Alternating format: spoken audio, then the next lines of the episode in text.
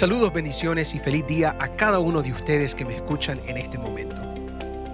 Nuevamente el pastor Michel Aguinaga con ustedes y hoy continuamos pensando y meditando en las palabras del Sermón del Monte. Para este día nosotros nos vamos a enfocar en las palabras de Jesús en Mateo capítulo 7, versículos 13 y 14. Y la Biblia dice así, Entrad por la puerta estrecha, porque ancha es la puerta y espacioso el camino que lleva a la perdición, y muchos son los que entran por ella. Porque estrecha es la puerta y angosto el camino que lleva a la vida, y pocos son los que la hallan.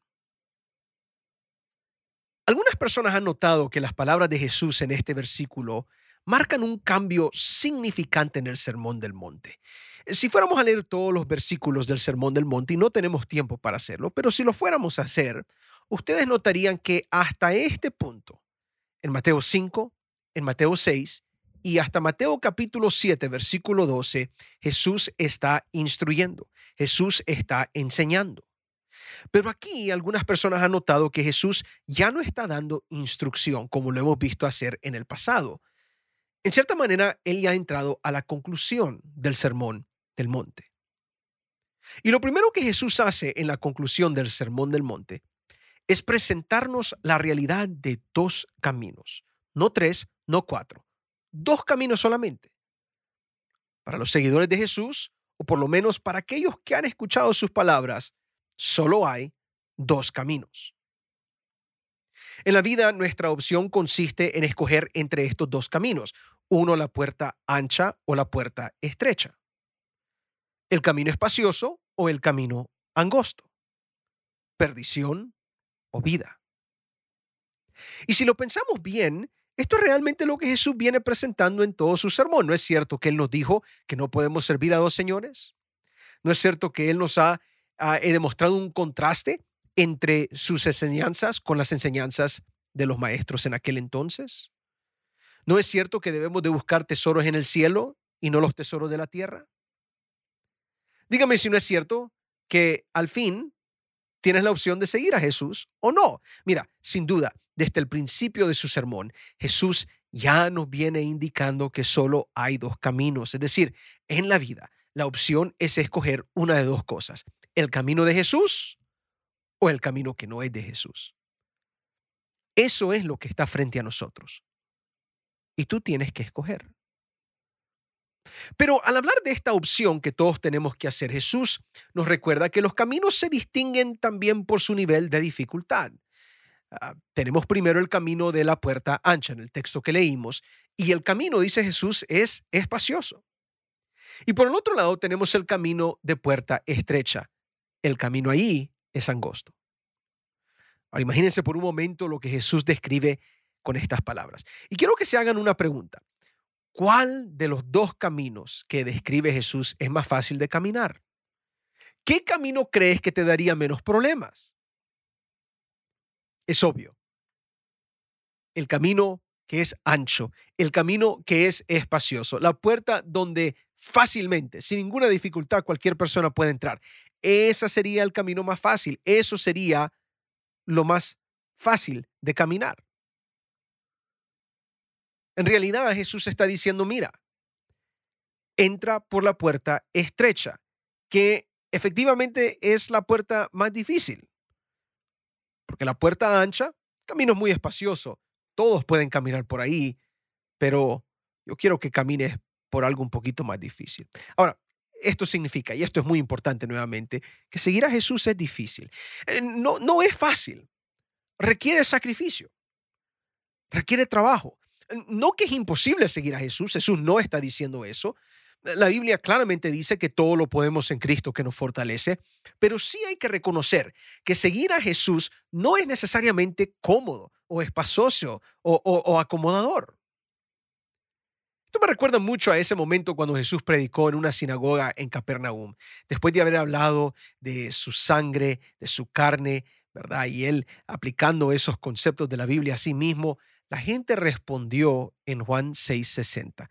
Escuchen estas palabras. Al oírlas, muchos de sus discípulos dijeron, dura es esta palabra. ¿quién la puede oír? Sabiendo Jesús en sí mismo que sus discípulos murmuraban de esto, les dijo, ¿esto os ofende? Esto es exactamente lo que tal vez sentimos al escuchar estas palabras de Jesús, lo que leemos ahí en el Sermón del Monte. Porque lo que Jesús viene diciendo en el Sermón del Monte es palabra difícil. Mira, perdonar a los que nos ofenden es difícil. Amar a nuestros enemigos es difícil. No juzgar a otros es difícil. Tratar a otros como nosotros quisiéramos ser tratados es difícil. Mantener pensamientos puros y limpios, ¿qué crees que es? es difícil. Orar con humildad y sencillez, difícil. No vengarse cuando estamos enojados o airados, difícil. Pero ¿qué dice Jesús cuando decimos cosa dura es esta? ¿verdad? Las personas habían escuchado las palabras de Jesús y ellos dicen, oh, esta cosa es demasiado dura. ¿Qué nos dice Jesús a nosotros? ¿Cómo responde Jesús? Juan 6, 63. El espíritu es el que da vida. La carne para nada aprovecha. Las palabras que yo os he hablado son espíritu y son vida.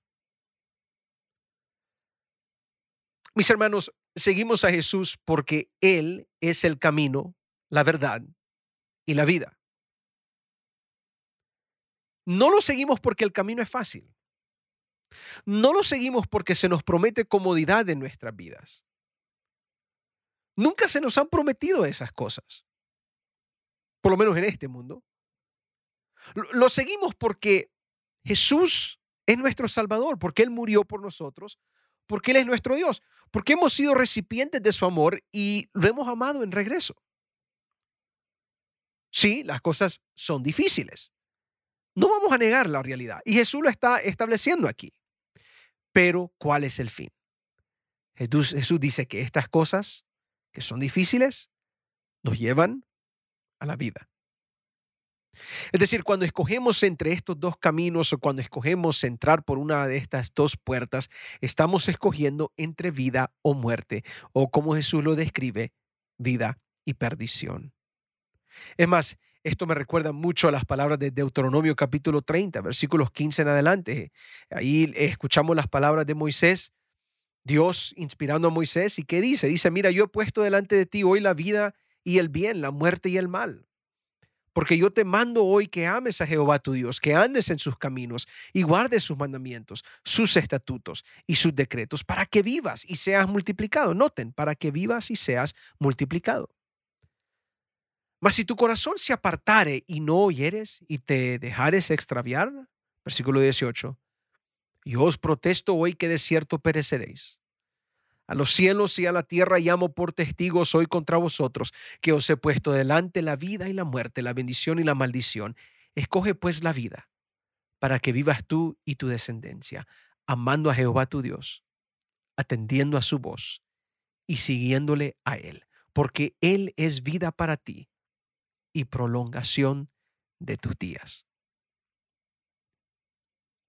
Creo que esta es la manera apropiada de ver esta decisión. No estamos escogiendo entre comodidad versus incomodidad. No estamos escogiendo entre fácil o difícil. No estamos escogiendo entre lo que nos conviene versus lo que no nos conviene. Estamos escogiendo entre vida o muerte. Y si el camino a la vida es difícil, que así sea. Pero si el camino, aún siendo difícil, nos lleva a la vida en Cristo Jesús, ese siempre será el mejor camino. Ahora noten, Jesús mismo dice que son pocos los que hallan el camino de la vida. Eh, son mucho más los que se encaminan hacia la perdición y esto es evidente. Muchos buscan la vida que no te pide sacrificio, esfuerzo y cambio. A la gente le gusta el status quo. Eh, muchos evitan aquellas cosas que te pide esfuerzo y perseverancia, pero piensa en estas últimas palabras de Jesús.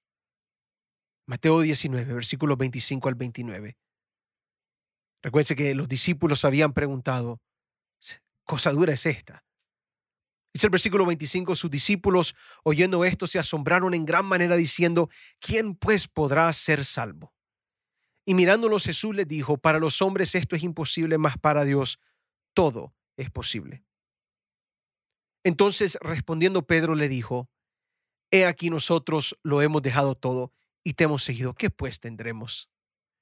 Y Jesús le dijo, De cierto os digo, que en la regeneración, cuando el Hijo del Hombre se siente en el trono de su gloria, vosotros que me habéis seguido también os sentaréis sobre doce tronos para juzgar a las doce tribus de Israel. Y cualquiera que haya dejado casas o hermanos o hermanas o padre o madre, o mujer, o hijos, o tierras, por mi nombre, recibirá cien veces más y heredará la vida eterna. Es cierto, el camino para seguir a Jesús es difícil, pero es importante recordar que vale la pena. Deja que Dios te encamine en su camino, porque ese camino te lleva a la vida. Y es mejor vivir con Dios que morir lejos de Él. Dios te bendiga. Hasta la próxima.